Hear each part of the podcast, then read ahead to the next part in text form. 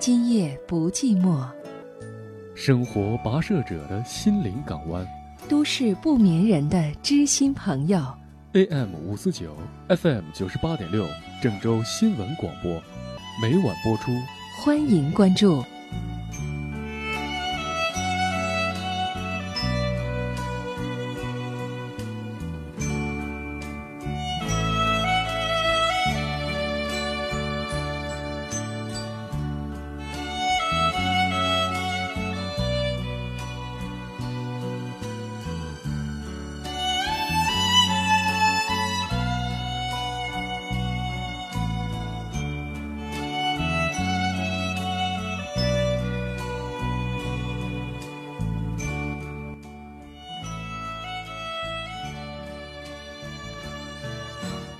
位好，以下时间和大家共同在电波当中一起交流有关恋爱、婚姻、家庭方面的话题。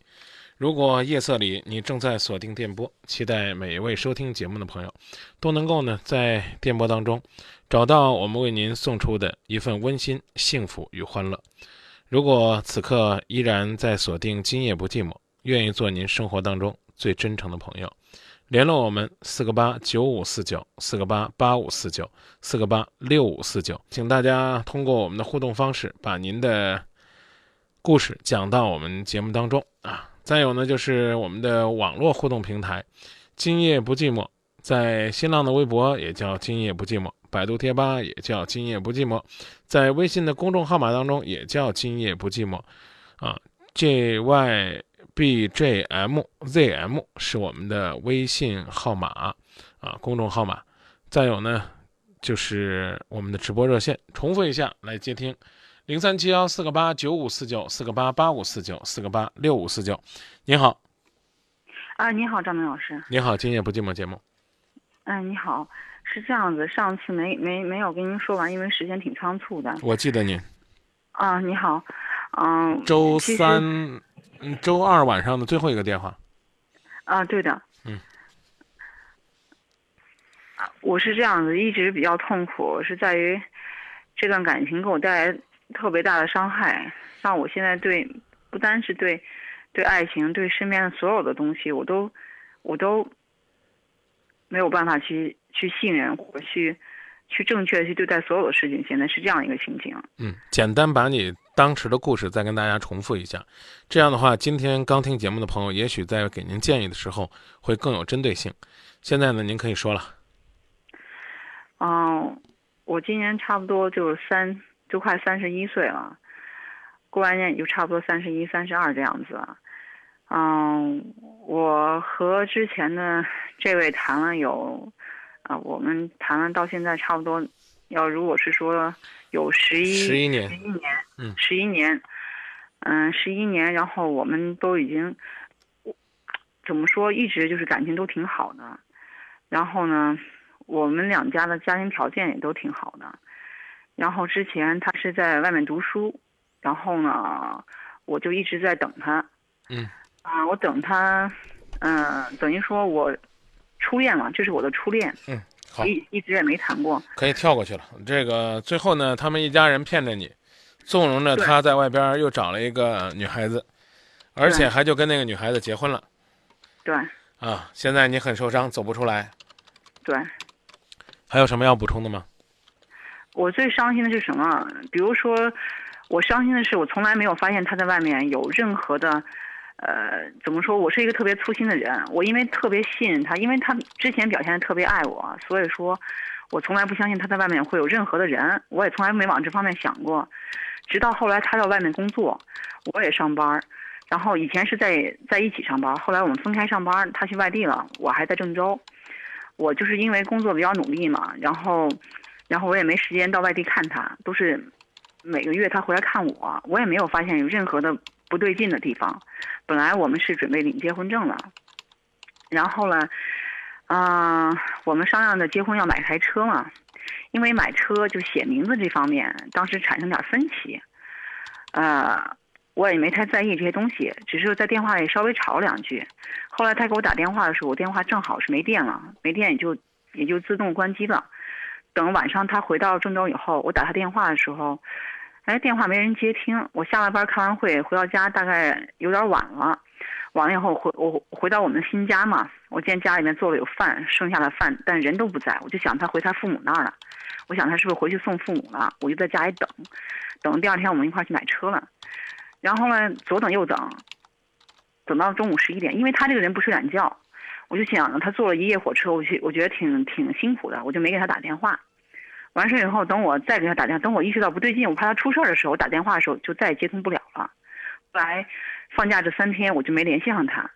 当时给我的给我的说的话，到最后一天，他母亲过来找我，跟我说话是说说什么我们之间有矛盾，呃，他想让我们双方冷静冷静。我当时有点障碍，摸不着头脑。我说我们俩又没吵架，有什么让让他需要冷静的？其实那个时候他就已经，我后来才知道，那时候他已经在外面已经有女人了。但是我不知道，我特别天真，我觉得自己的脾气比较直，比较急一些。我说是不是因为我脾气？后来我也就没吭声，我也特别生气嘛。我说是不是脑子有毛病啊？我也没我也就没太在意这件事情。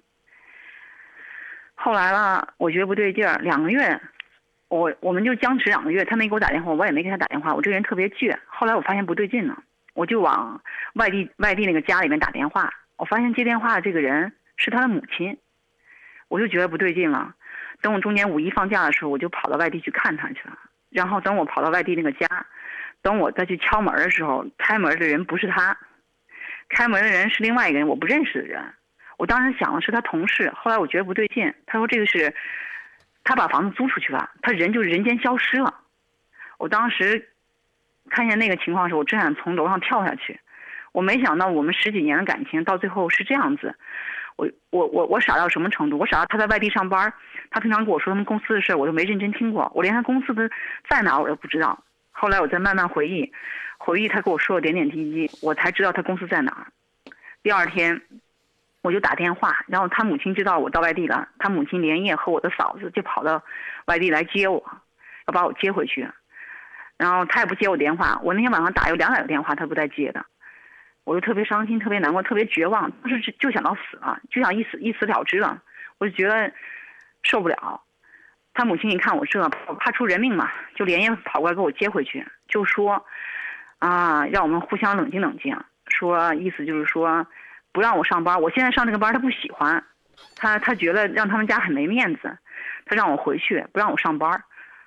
所有条件我说我都答应你，为了我和他能在一起，毕竟十来年了。这感情我放不下，我觉得是因为我的脾气。当时我就认为全是我自己的错嘛，因为我的脾气不好，所以他妈说什么我都听什么。然后后来又把我安排到事业单位去上班，我真不喜欢那种环境，我也不是那样的人。这也这也讲过了。啊，对他安排我上班，就一直让我中间上班上有一年，他还是不回来。但是中间就是好了，他也接我电话了，他每个月会回来了，回来了，他和我在一起。该干嘛还干嘛，就是该发生的所有的事情，他都发生。那也不能都怪，那也不能都怪他呀，那只能说你也当做像什么事儿都没有一样。我我不敢说什么呀，我怕我再发脾气，他他因为他一直是说是我脾气不好，所以说我所有事情我全顺从他，按他说的去做，全部按他说的去做，你要什么就给什么，就这样子。嗯，完事儿以后。这本来说完以后，我们我们共同的朋友在外地结婚，我们两个人也去参加他的婚礼了，就说了我们的结婚应该怎么怎么样子。这是我们中间和好了嘛？后来再联系他，中间又联系不上他了。嗯，他母亲就跟我说：“他说你别急，没关系，你们慢慢来。”好啊，我就听着他慢慢来。后来我觉得不行，我觉得不对。后来我到我去外地以后，我找到我在外地的朋友，找人去跟踪他，去查他。才知道他和其他女的在一块同居呢。我当时听到这个消息的时候，我简直是五雷轰顶。我就觉得这种事情简直不可能发生在我身身上，我也不相信他会做出来这么伤我的事情。嗯。后来我跑到外地以后，这讲到哪一年了？啊，我当时看这是哪一年的事儿？嗯，一，呃，一一年。把这东西都跳过去。讲一四年吧，或者讲或者讲一或者讲一三年吧。完事儿以后，嗯，我看见这个事情以后，讲一三年的。啊，我我就我就说这和那有关系哦。讲一三讲一三年的。一三年完事儿以后，这不回来吗？我发现了以后，我朋友就问我，他说你想不想和他在一起？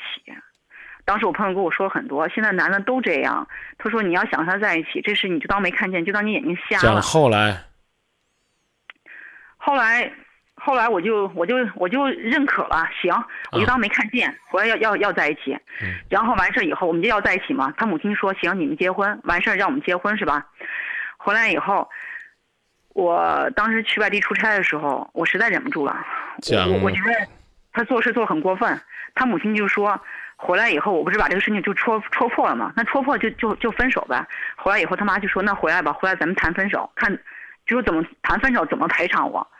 怎么怎么怎么这种十来年感情，你你怎么怎么糟蹋我？你怎么赔偿？他妈就这个意思。行，我们回来以后到新房，到新房就说这个事儿了。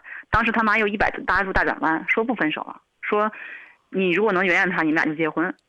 当时就给我这么说，我说行啊。当时我就考虑再三很长时间，我哭了跟啥一样，考虑半个小时。我说行，这哪这哪年的呀？一三年的嗯，嗯可以问问题了。啊，就是这样的。我我父母就是不同意，我家人都不同意，不同意和他在一起，但是我愿意，我们家人就就全随我的。对你注意你这三个字啊，你愿意。对，然后他又跑了嘛，这后后来不就说要结婚了吗？他去去了外地以后，后来再找不着他了，他又跑了。当时我就傻眼了嘛。然后这个时候我才知道他在干嘛，他们全家人在拖这个时间，他应该在办办理手续，干嘛呢？办移民呢。就这样子，完事儿以后，呃，那天又跑回来，就全家人，全家我们全家，他们全家全出动了，在一块儿说分手，他就跑掉了，就在找不着他了，对不对？后来我我我又找他找了半年，我去外地找他找了半年，找到他在外地在哪儿住，和那个女的在一起，这差不多就二零，这差不多就二零一四了吧？对，抓住以后，呃，那一年回来我他妈还让我去他家过了年，这别别又倒回去了，怎么又说那年呢？那年就就不是二零一四了，说今年。我就在床上躺了两年，就特别伤心，特别绝望。啊，可以问问题了。我刚提醒你，有什么需要大家帮你出出主意的？我就说我为这个感情付出太多，我对他们家人，不值得，不值得再付出了，懂不懂啊？同意吧？嗯好，接着说吧。啊，我就想知道他们家人为什么这么狠心，不为什么知道我么？为什么。不为什么对？就为了他孩子。他们认为在不违背法律的情况下，他孩子做什么都行。人家干嘛要提对你狠心呢？当他儿子和你站在一起的时候，对你好就是对他儿子好；当你跟他儿子不站在一起的时候，对你狠心也许就是对他孩子好。问这问题，我倒应该问你：你怎么这么狠心呢？对自己居然这样，都已经为他荒废了几年了，还这样对待自己？你想想，究竟谁狠？不客气的说，啊、你和你男朋友的这种变故出现问题也不过两三年的时间，他父母参与坑你、骗你、瞒你、害你，也最多两三年。你想想你自己坑自己几年了？所以这个问题我只能回答到这儿。还有一点，我们俩中间有一年，我是把他从死，他得了一次那个什么，一次一次重病，快死嗯千万别再跟我讲这个过程了，大姐。我给你时间，并不代表我要把今天晚上都给你。我呢也非常不礼貌的说，我给的时间不少了。我希望探讨的是将来如何，而不是回顾你为他做过些什么。你给了他生命，给了他希望，给了他你一生的所有。人家现在已经不跟你过了，这个人已经结婚了，是吗？到现在，他们家人没是吗我从？侧面打，好像是，好啊像是结婚了，我再问你，如果他没结婚又回来找你要吗？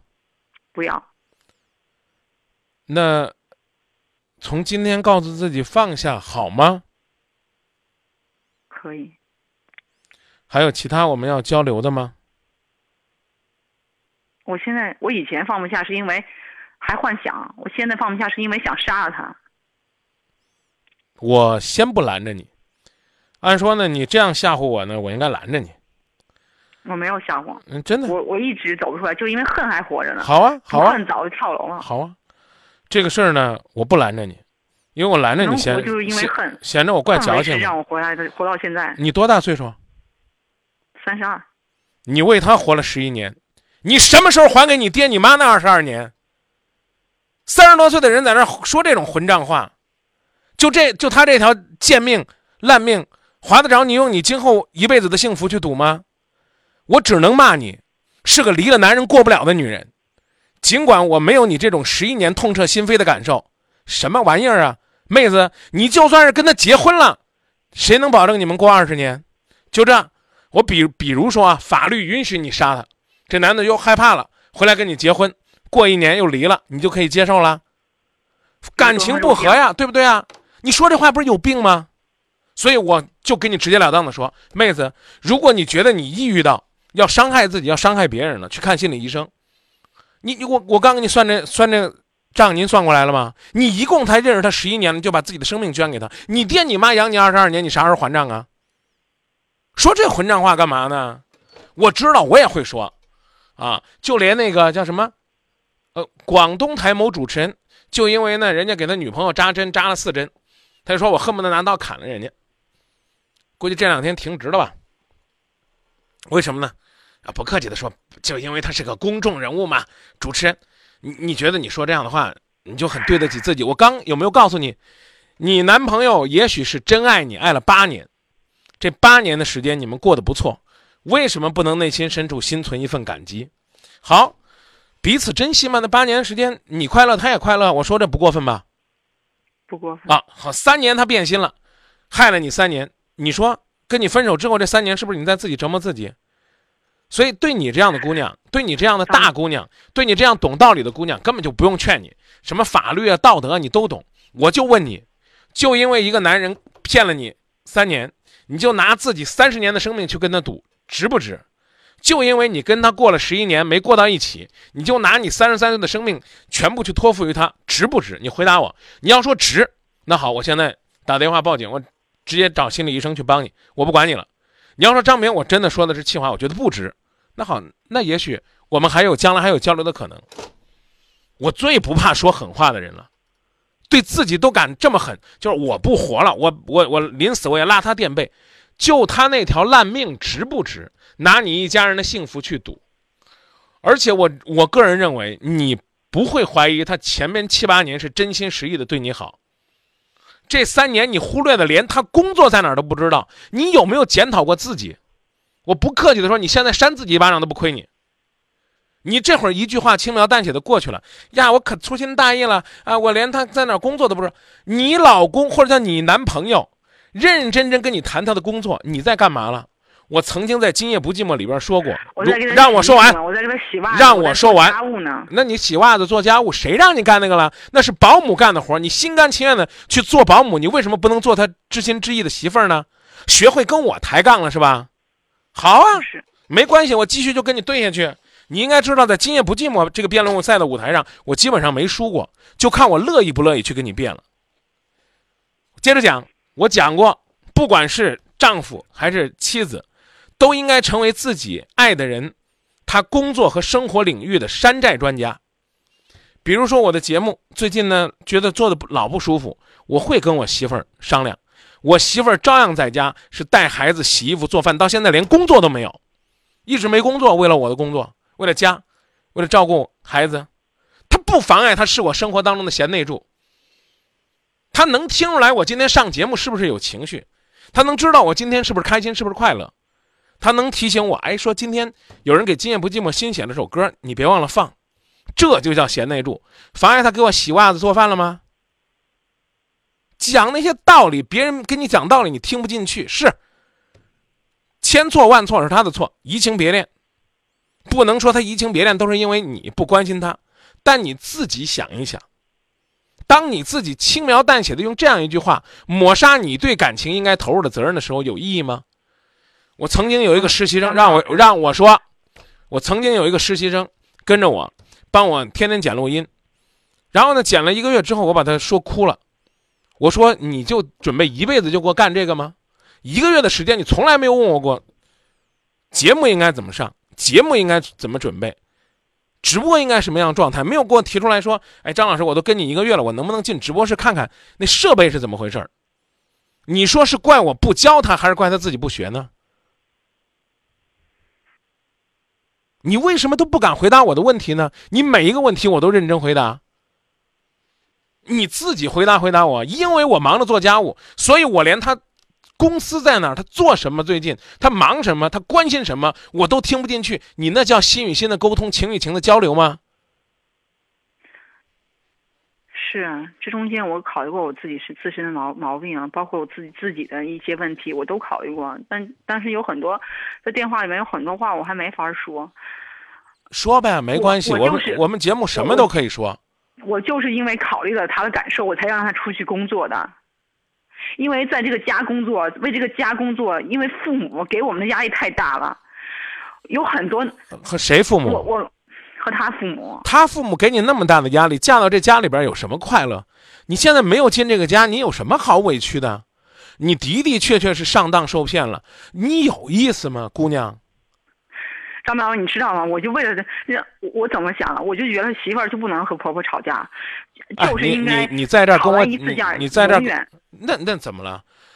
吵完一次架就会有隔阂，所以说他妈说什么我都言听计从。他告诉我，他说你为什么不能对我妈说不呢？我我我就说我为了让你妈开心，我不想因为你妈不开心再让你不开心。对你我就是因为为因为考虑太多。我我们俩如果不跟他父母在一块住，我们俩就不会成今天这个样子。让我说吧。太迁就他们家人了。那现在你你真正的去反思自己了吗？你刚刚能跟你看反思啥？你刚才能跟我抬那个杠，就说明你根本就没有反思。你是被我骂的，你没话说了，你才反思呢。你好好反思反思。我这句话给你搁在这儿，你如果不反思，我不能说你十一年白费了，你后边这三年的苦白费了。我说的你听懂了吧？第二句话，一辈子不嫁的女人多了，不见得就不幸福。第三句话，放下这个包袱。应该很快就能找到幸福和快乐。不客气的说，你琢磨琢磨，如果你就是你刚才跟我交流的那种状态，就是你生活当中的状态，妹子或者叫姐也行，就是你想想，就是现在的你可爱不可爱？你自己你自己说吧。现在的现在的你可爱不可爱？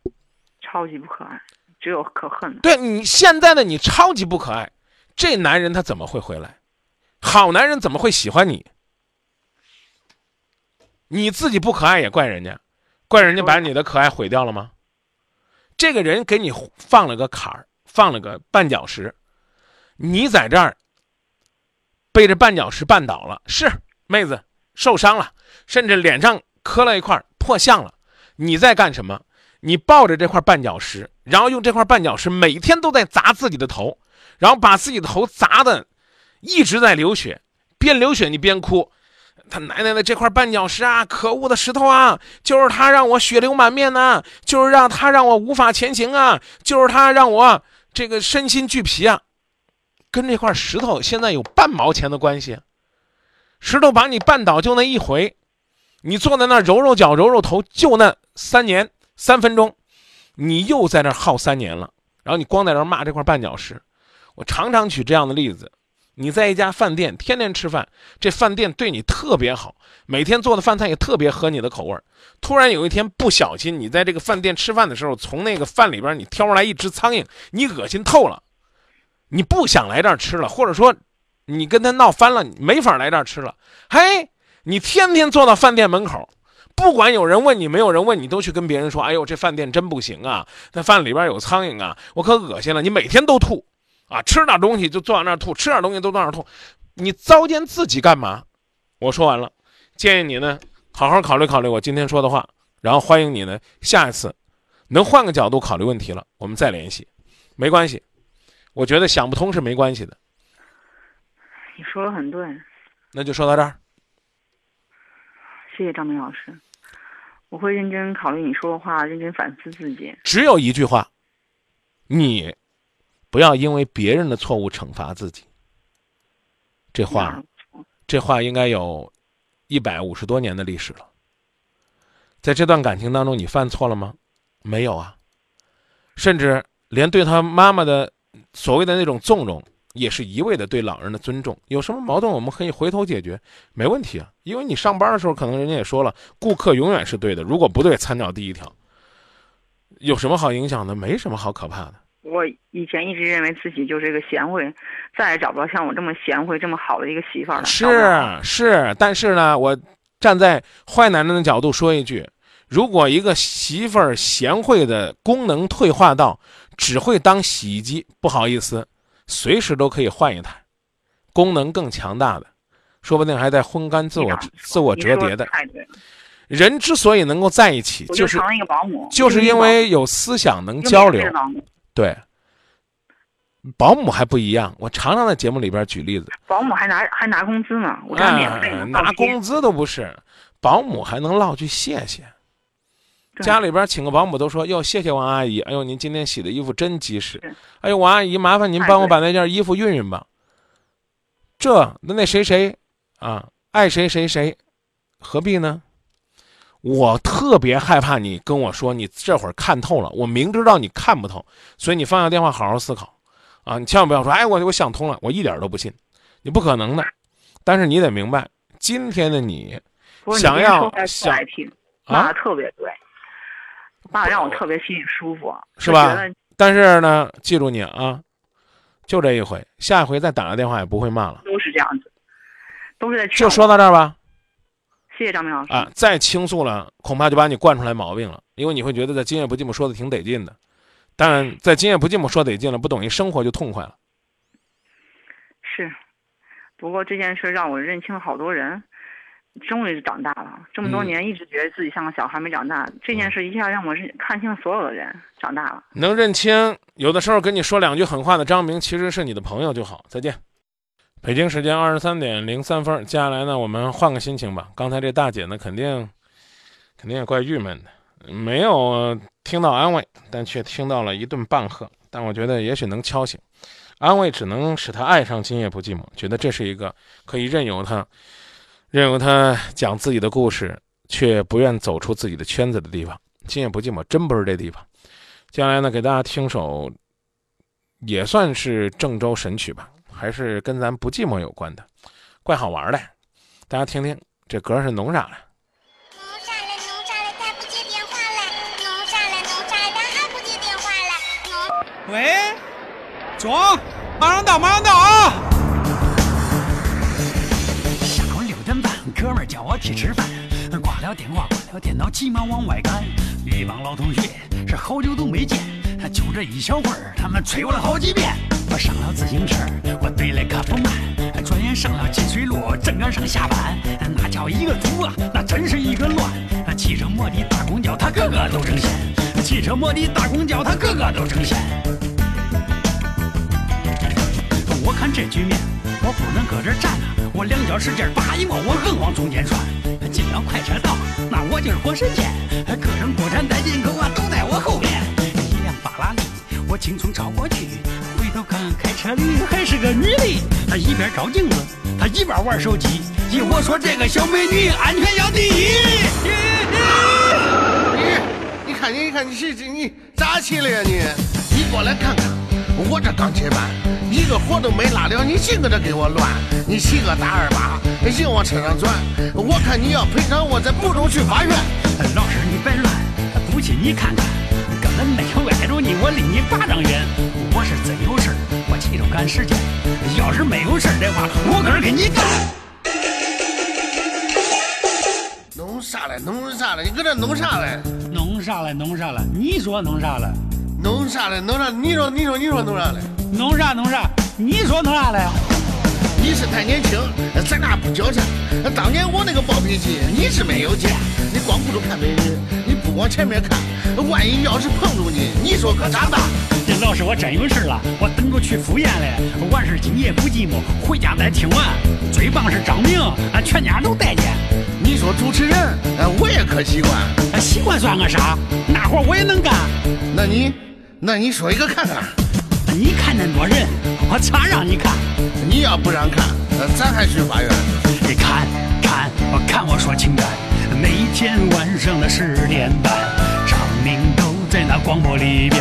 一家伙对到十二点，十二点。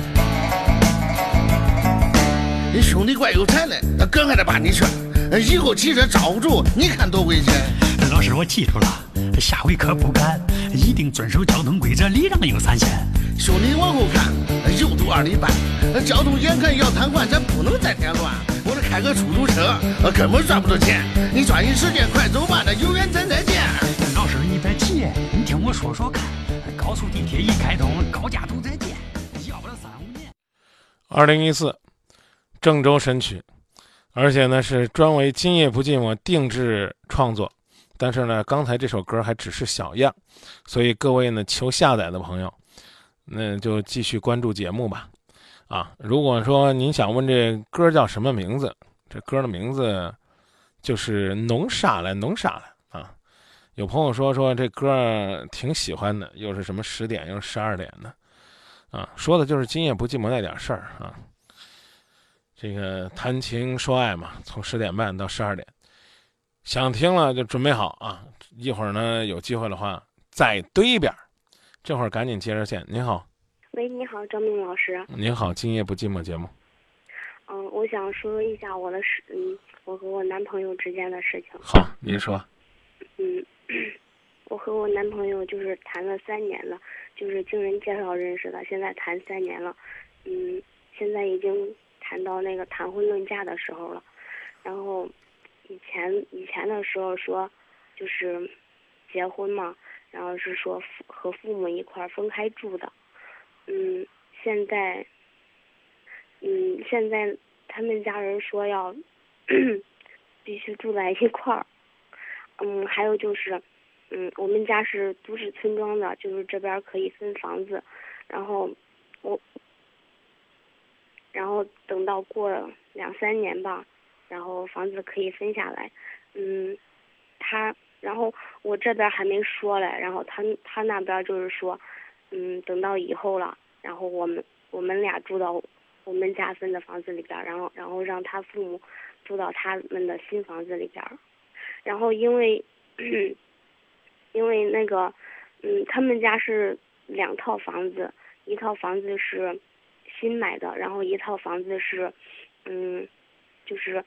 嗯，比较比较旧的，然后说，嗯，本来说的是，那个那套旧房子没有暖气，嗯，本来说的是就是分开住的，然后现在他说，嗯，看看这边分房子了，然后他说那以后，嗯，我们两个住我们这边的房子，嗯，他呢，就是让他父母住到新房子里边有暖气的房子里边，然后我觉得，嗯，他说他说这些。都没有问题，但是我觉得，如果他是作为一个男人，他应该想着去努力奋斗，就是为我带来幸福。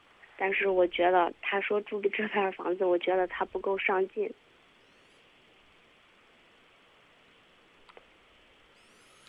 那你说，我天天就这么爱广播，每天都坐这儿做节目，好多人都叫我出去开公司呢，挣大钱呢，我是不是也不太上进？嗯，不是，真的，我就拿一份死工资，天天守着。这个家里边呢，老婆孩子，我我刚跟前面一位朋友讲了，你嫂子还不上班，我们家里边过得紧紧张张的，你不信吧？回来不然的话，哪天我给大家晒晒我工资条，连奖金都晒晒，连所有的这个发的钱都晒晒，也就也就也就是，我要这么说，我不知道郑州台领导会不会不高兴，反正比温饱强点啊。啊，我就我要是就我一个人，我可能就是我基本上就小康了啊，这我得有啥说啥。但我一大家子人，我媳妇儿也不上班，你明白这这这几千块钱，然后一家人花，那就稍微的就就也就温饱型了，这你懂的啊，是吧？然后呢，我还没事干，天天出去做公益活动啊，净干点那不挣钱的事儿，搞不好还往外边捐钱，是不是我更不上进呢？不是。那是啊，咋不是啊？你搞个活动，你比如说礼拜天又要去给人主持婚礼了，肯定不要钱，还自己开着车来回跑。嗯，这不你你们家分房子，你肯定也跟他说了能分，然后呢，人家要把房子留给自己的母亲就父亲因为有暖气，这孩子多好。你要想跟他分了，你跟他分了，没问题。你找一个，哎，家里边那个这了那了，行啊，没问题。靠双手奋斗也没问题。我觉得这个想法是好的，但就因为人家说过，说哎，到时候等你们这边分房子了，那我问你，分了房子你准备干嘛？你不住准备干嘛？你要不住，你就提前说，你说这个我爸我妈已经跟我说过了，这房子不给我了，他们留着养老的。你先告诉他，把路给他堵回去。嗯，哎呀，我这真觉得男人这这确实是没法办。孝顺自己爹娘，这个把有暖气的房子给自己父母住也也不行，对不对？好吧，你跟他说你住那破房子行不行？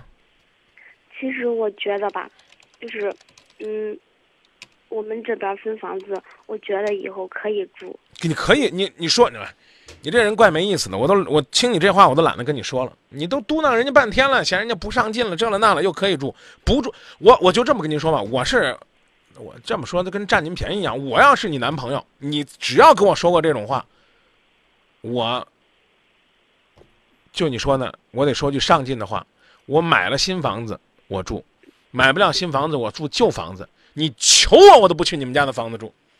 嗯干嘛了？有什么意思呢？我明确告诉你，我结婚的时候我还真就住在我媳妇儿家里了，因为离单位近，上班儿方便，老上夜班儿我住我们家得穿一个城。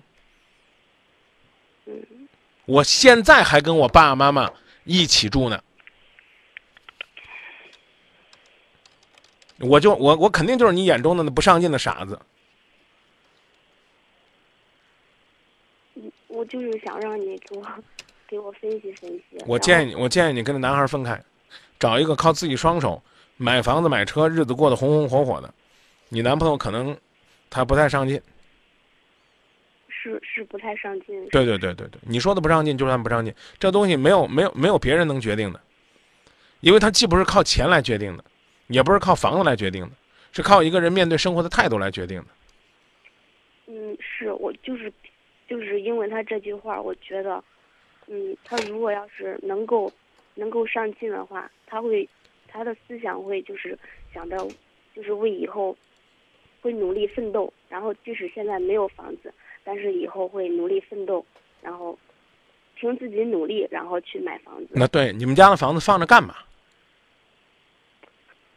我 你就你明天就告诉他，那个房子我爸说了不给咱，行不行？嗯啊，你就别要，就留给你父母养老。你说我做儿女的，我就孝敬我爸我妈了，我不要那个房子。嗯说到做到，去吧，就这就行了，这问题就解决了。以后呢，如果说跟你男朋友因为这分手了，再找男朋友也别跟他们说啊，娘家有房子，就别提这个。真事儿了，那我现在能，唉就是跟他在一块儿的话，你能不能告诉我这孩子有什么优点没？一点儿都没是吧？不是没有优点，也有优点。什么优点？嗯，在平时的时候吧，也对我挺好的，反正是工资卡也给我了。啊，做什么工作的呀？他是做工程预算的，啊，这个是技术人员呢，还是工程施工人员呢？嗯，就是预算。预算也算技术人员的，那是要要进行精算的设计的啊，是的。啊。月收入多少钱呢？现在差不多有五千块钱吧。那比我们主持人平均还要高一些呢。人家有工资有工作，眼看要结婚了，有套房子都不让住，牛气。啊，我有很多都市村庄的房子，这个朋友不是我有房子，你看我我是我梦想着有房子，啊，而且我在节目里边说过，我应该是在都市村庄里边租了六年房子，然后跑到这个小区里边租公房又租了三年，后来我才开始着手准备自己的房子。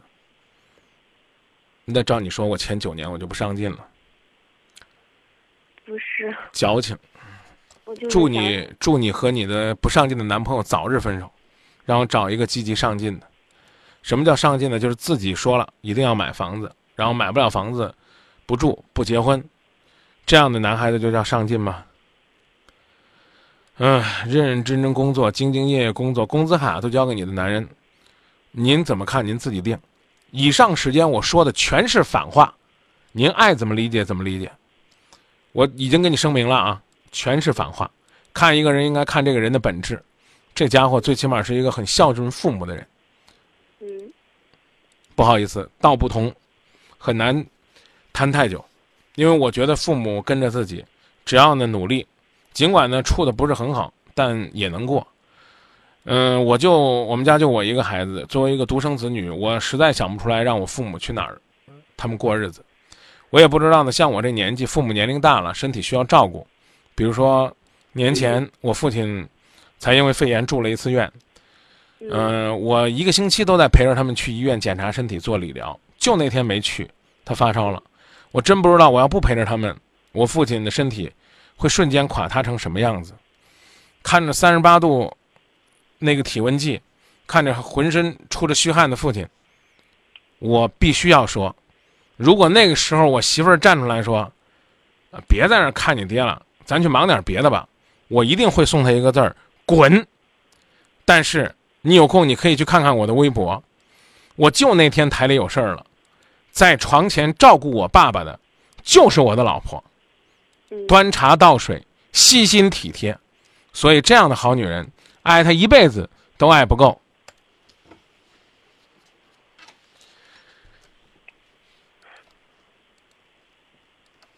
你父母明确跟你说分房子要给你了吗？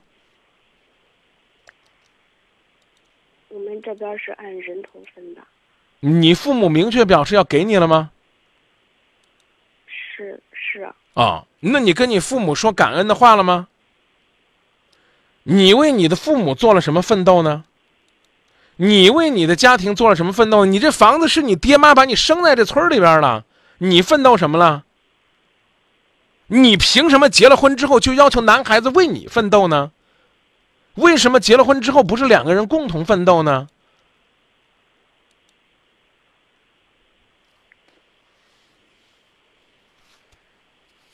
我们两个现在都工作，那凭什么你就算奋斗，人家就不算奋斗呢？就因为你命好，你们那儿分了一套房子吗？你这逻辑不合适，不合理啊！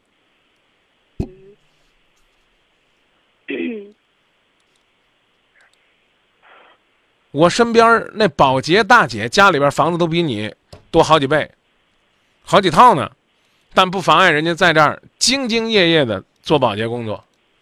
嗯为什么？就你讲的，人觉得工作是一种快乐，没觉得有套房子就多么矫情了。是那为什么不能一起奋斗呢？你跟我说你奋斗什么了？你工作了，那你男朋友工作怎么就叫不奋斗呢？我说的难听点，就是不孝顺，觉得男朋友把新房子给父母住了，还想说啥？上来就先讲，你要上来先讲房子的事儿，说他不上进，我也认你了。先说呀，当初答应我不跟他父母住了，后来又说要跟他父母一起住，再后来呢，听说我有房子了，就把有暖气的房子给他父母了，咋了？他父母生他养他了，你跟他才在一块混几年了？就因为你认识他这三年，你们两个在一起很快乐，他就可以置自己的父母于不顾，暖气房子给你住，舒服的大床给你躺，不管他爹妈没事光给你捶背按摩。那变了，那歌干脆改了就行了。常回家看看，回家看看，给老婆捶捶背、揉揉肩，让爸爸妈妈刷刷筷子、洗洗碗，多好！结了婚了照样当小皇帝、小皇后。你要觉得帽帽子大了，你就自己反思反思。你要说张明你说错了，我给你道歉。我今天就是想让您给我开导开导。我没开导，我一直在跟你说，你跟这男孩子分了吧。有一套房子能够想着先让父母住，有一个饼能想着先让父母吃，有一口水能想着端到父母那儿说：“爸妈你喝吧。”这孩子他再次他也次不到哪儿去。你跟这哥们分了，我负责给他介绍，我一定给他介绍一个贤惠的。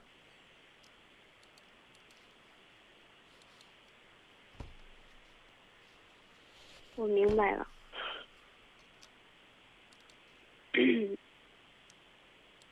有房子不是你的错，嗯有了一套房子就觉得人家配不上你了，是你的错；有一套房子就觉得好像你你你你你比他的奋斗平台就高了，就是你的错。不是说他配不上我，就是他配不上嘛？他要是家里边也有一套新房子，您不不就不说这话了吗？我说的再难听了，他要跟你说，然后这哎，这个你亲爱的，你怕冷，这新房子给你住，我爹我妈都冻惯了，没事儿，让你住新房子不来住你家，不也就没事儿了吗？不就人家说了一句，这个那个，哎，到时候咱新房子住了，咱可以住住你这边，反正是要分新房子，你告诉我你的新房子干嘛？就放着，哎，我就把这新房子搁在这儿，让他上进呢。那你就跟你父母说，这房子别给我，给我，我老公就不上进了。最后用一分钟的时间，请问您刚告诉我说您明白了，您明白什么了呢？我觉得您说的对，明白了，嗯，他现在也不是说不奋斗、不上进，只是现在，他只是对他父母太好了。但是孝顺，孝顺百事孝为先，对呀、嗯。我今天打电话就是想，就是想问问，嗯，就因为他那一句话，然后我觉得，就是觉得，如果要是 觉得我，我觉得我认为的啊，他要是觉得上，他要是上进的话，他会，他会努力，想着努力，就是现在买不了，以后肯定会买的。我就想说有病，买那么多房子干嘛？你们家是拆迁分的房子，你买那么多房子干嘛？有好日子过自己好日子呗。人就说了一个卫生间的地方就够周游世界了，折腾那玩意儿干嘛？哎呀，你根本就没听明白。你老公有一套新房子了，他要给他父母住。你要是不嫌弃的话呢，你就住在那旧房子里边。你要是想离你父母近一点，你就住在你们家房子里边。嗯，你买那么多房子干嘛呢？您明白什么了呢？还没结婚的工资卡就给你了，我见你这男朋友就告诉他，忒不拿自己当回事了。结婚之前工资卡应该给爹妈的，给你干嘛？给你，你给他管着了。你一个月五千，你要能管半年，就管了他两万多了，就够买个房子的首付了。给你干嘛？不是他的工资是一年一一年一发，然后他他把工资卡给我，但是我也不是就是那种大手大脚花钱的。没人说你花钱，我说没结婚钱应该给他父母管着，错了吗？我管他什么时候发呢？嗯，他只是应该用这样的方式表达，他现在整个都是你了，是一种态度。嗯你是什么态度呢？没人说你大手大脚，我只是说他钱应该自己攒着，等他再找你要银行卡去取钱买房子的时候，可能你的心态又不一样了。他应该自己攒着，一年发了之后发三五万，他就去买个房子首付，买呗，对不对？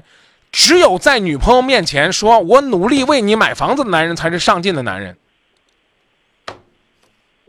嗯真想说那段话，虽然我说的我嘴皮子都起茧了。这个世界上的男人有两种，一种是为你花钱的男人，一种是为你攒钱的男人。花钱的男人未必是真正爱你，也许他只是想买断你的青春；但为你攒钱的男人，也许他抠抠缩缩的，但是他真的是希望能够为你积累幸福的生活，陪伴你终身。放广告了，再见。谢谢张明老师啊。不客气。有朋友也说了，说张明啊，你想一个男人呢，今天说啊和你单独一起过二人世界，明天又说呢说两个人呢要和父母住在一起，后天又说呢干脆住到你们家房子里边啊，女孩子多少有些不舒服。我的回复说，他如果说这个男孩子不诚实，如果说这个男孩子得寸进尺，我觉得呢尚可理解，但找了一个这样的借口，真的是是缺少沟通的技巧。嗯，肖涵说房子啊让多少男孩无奈啊，也验证了多少情感。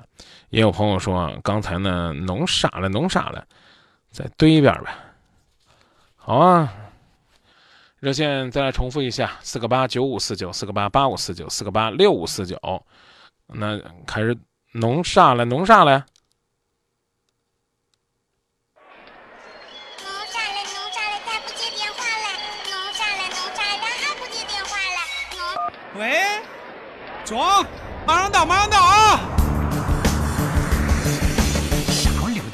哥们儿叫我去吃饭，挂了电话，关了电脑，急忙往外赶。一帮老同学是好久都没见，就这一小会儿，他们催我了好几遍。我上了自行车，我对的可不慢，转眼上了金水路，正赶上下班，那叫一个堵啊，那真是一个乱。汽车摩的大公交，它个个都成仙；汽车摩的大公交，它个个都成仙。我看这局面，我不能搁这站着，我两脚使劲扒一摸，我横往中间窜。进了快车道，那我就是活神仙，各种国产带进口啊都在我后面。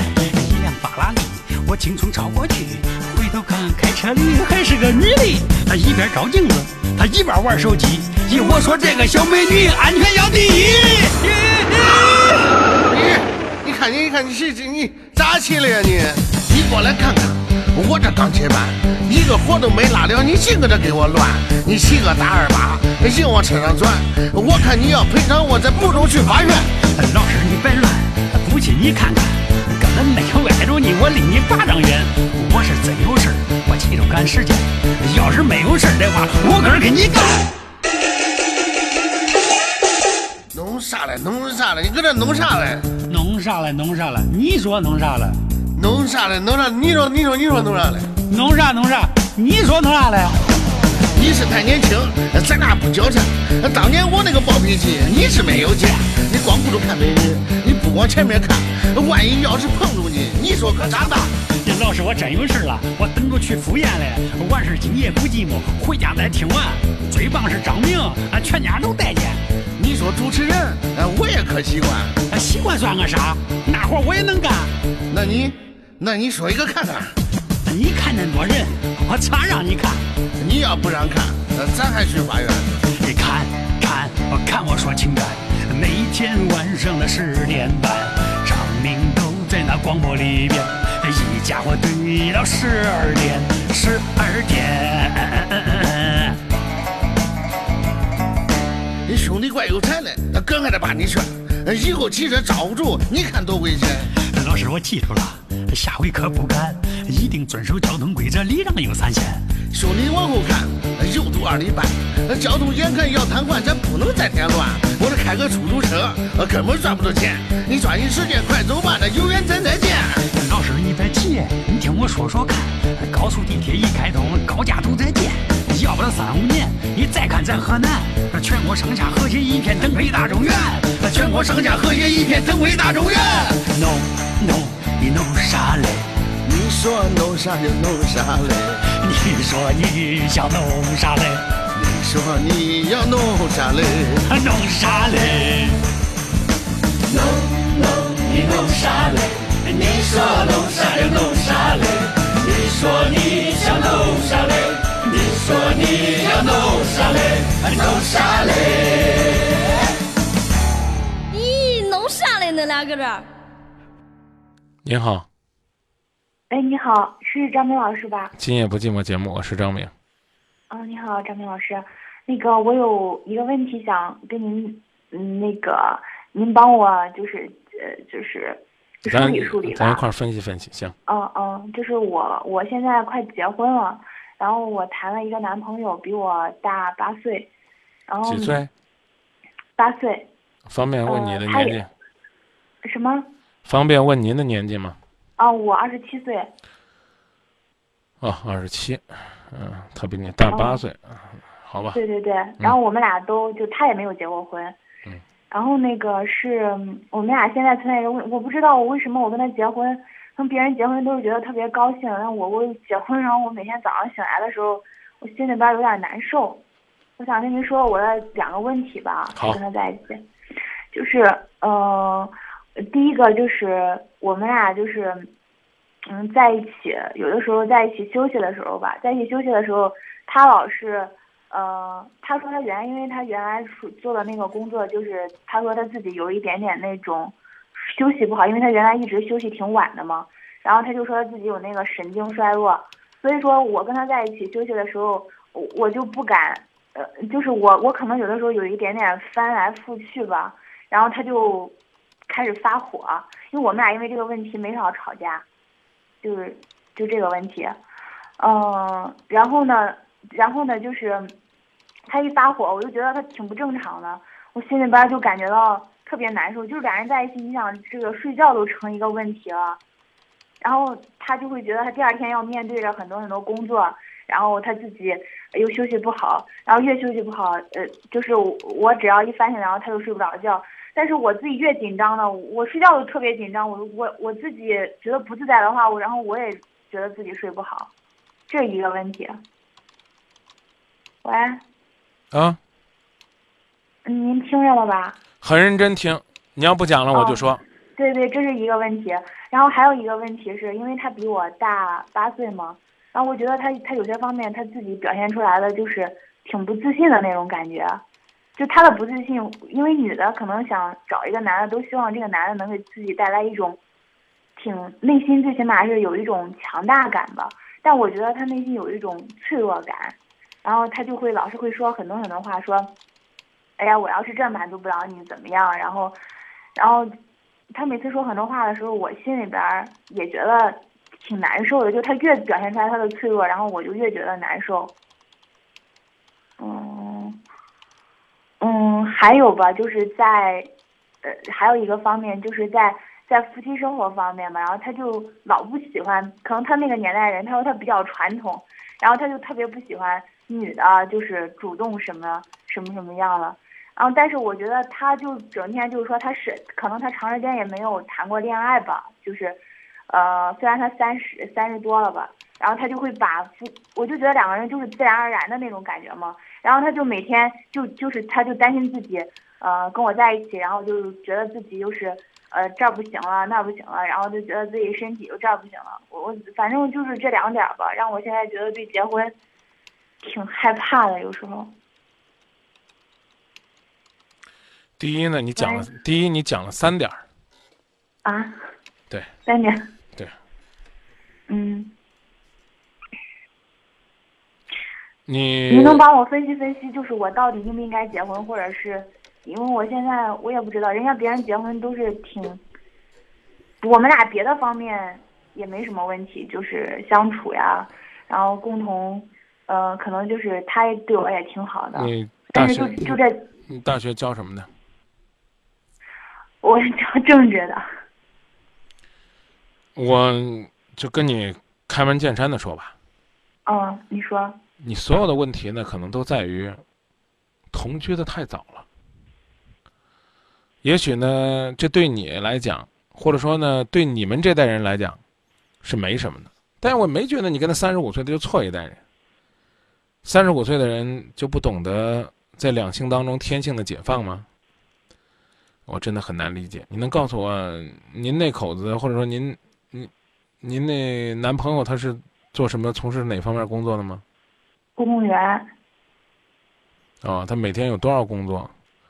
忙到忙到他整天都神经脆弱。我觉得可能他的性格里边本来呃他是应该可以可能去当个老师比较适合，但是他又觉得我求你们了。啊。姑娘，你们能不能不要玷污老师这个神圣的队伍？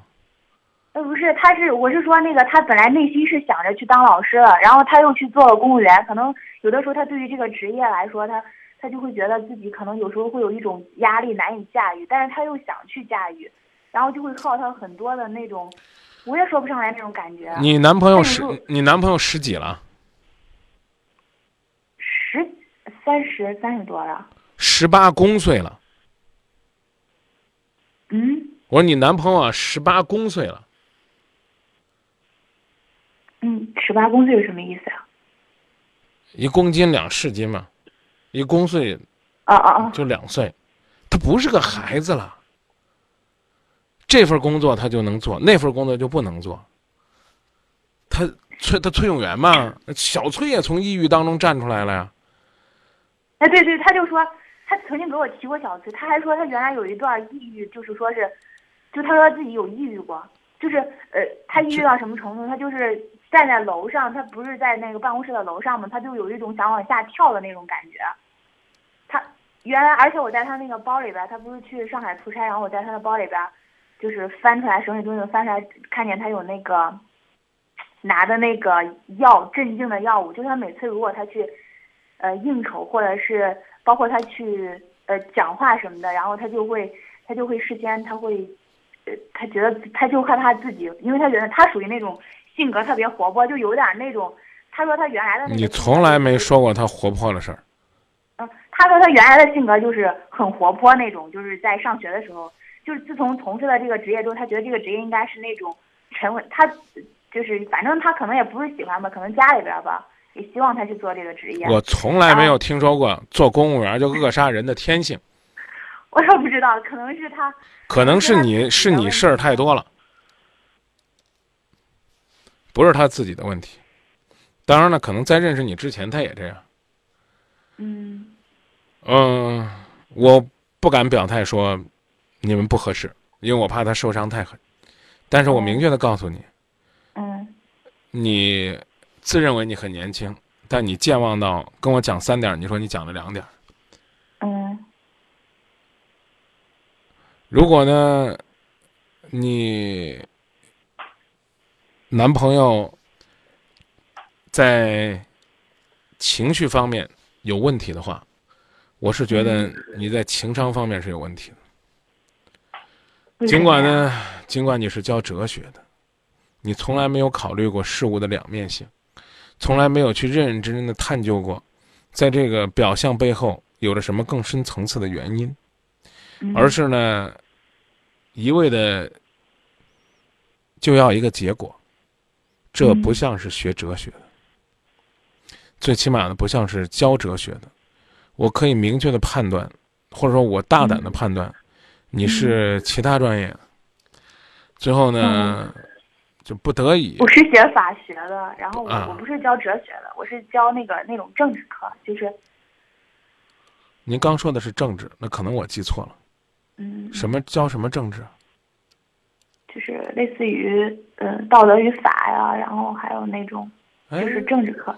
上次就有一个教这教这的老师，就让我觉得好像没学过什么。我们还在那聊聊历史，聊共产党宣言，是你吗？嗯，不是不是，我我第一次打这个电话。哎呦，那可太好了！他应该可能是教马哲的吧。那您帮我分析分析，就是我的，我我到底应不应该继续，或者是我们之间到底有什么问题？后边这句话问的叫人话，前面那句话问出来都挨骂。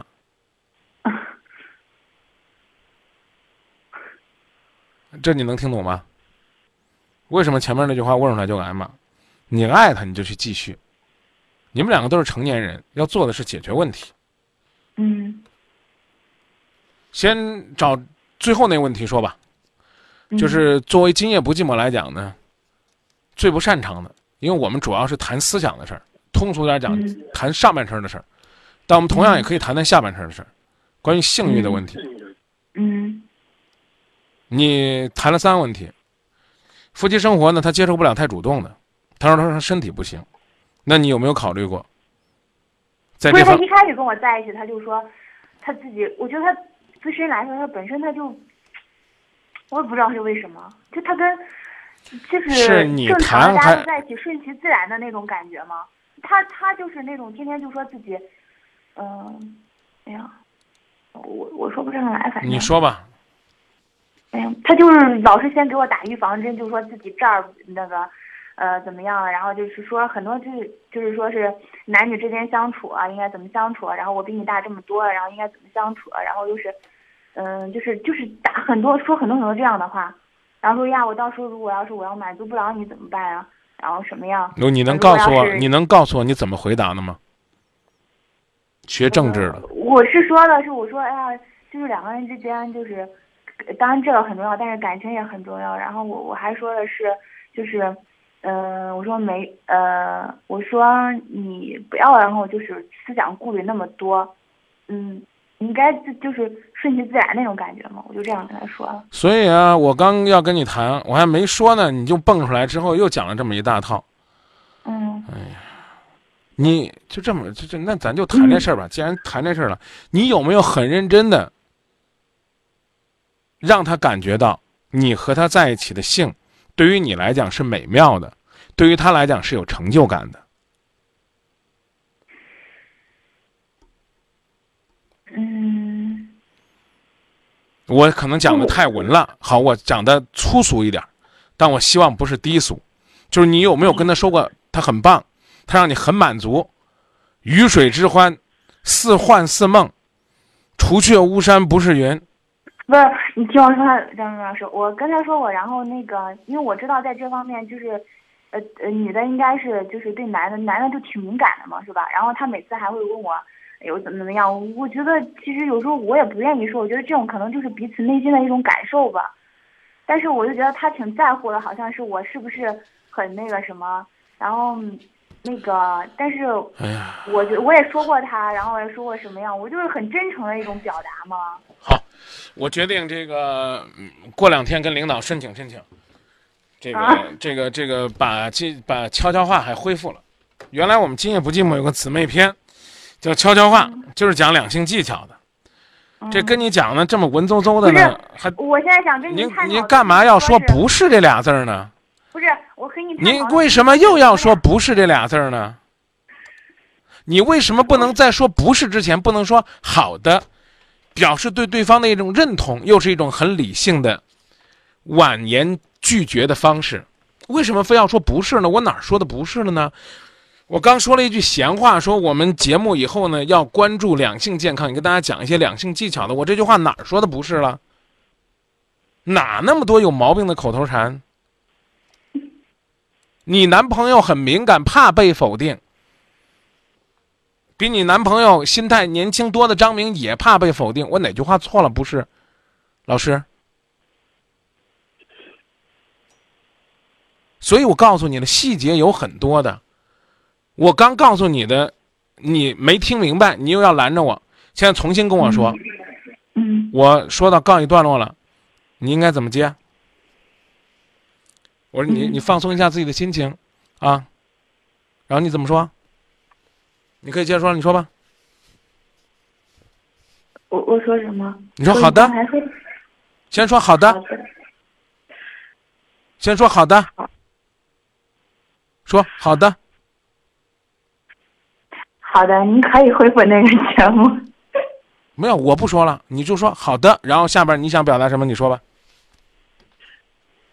就是刚才你不是我想说的是，就是为什么他会跟我在一起之间，他会就我们俩还没有那样子，就是很正常在，就是刚刚开始在一起的时候，他就在跟我说这些话，我让我就觉得很不舒服，你知道吗？就是就我会觉得这种事情就不是说是拿到桌面上，然后怎么样，就我不知道他是出于一种什么心理，但是他这种心理，他那种脆弱，他那种东那种感觉会让我觉得，我您能不能嗯就是。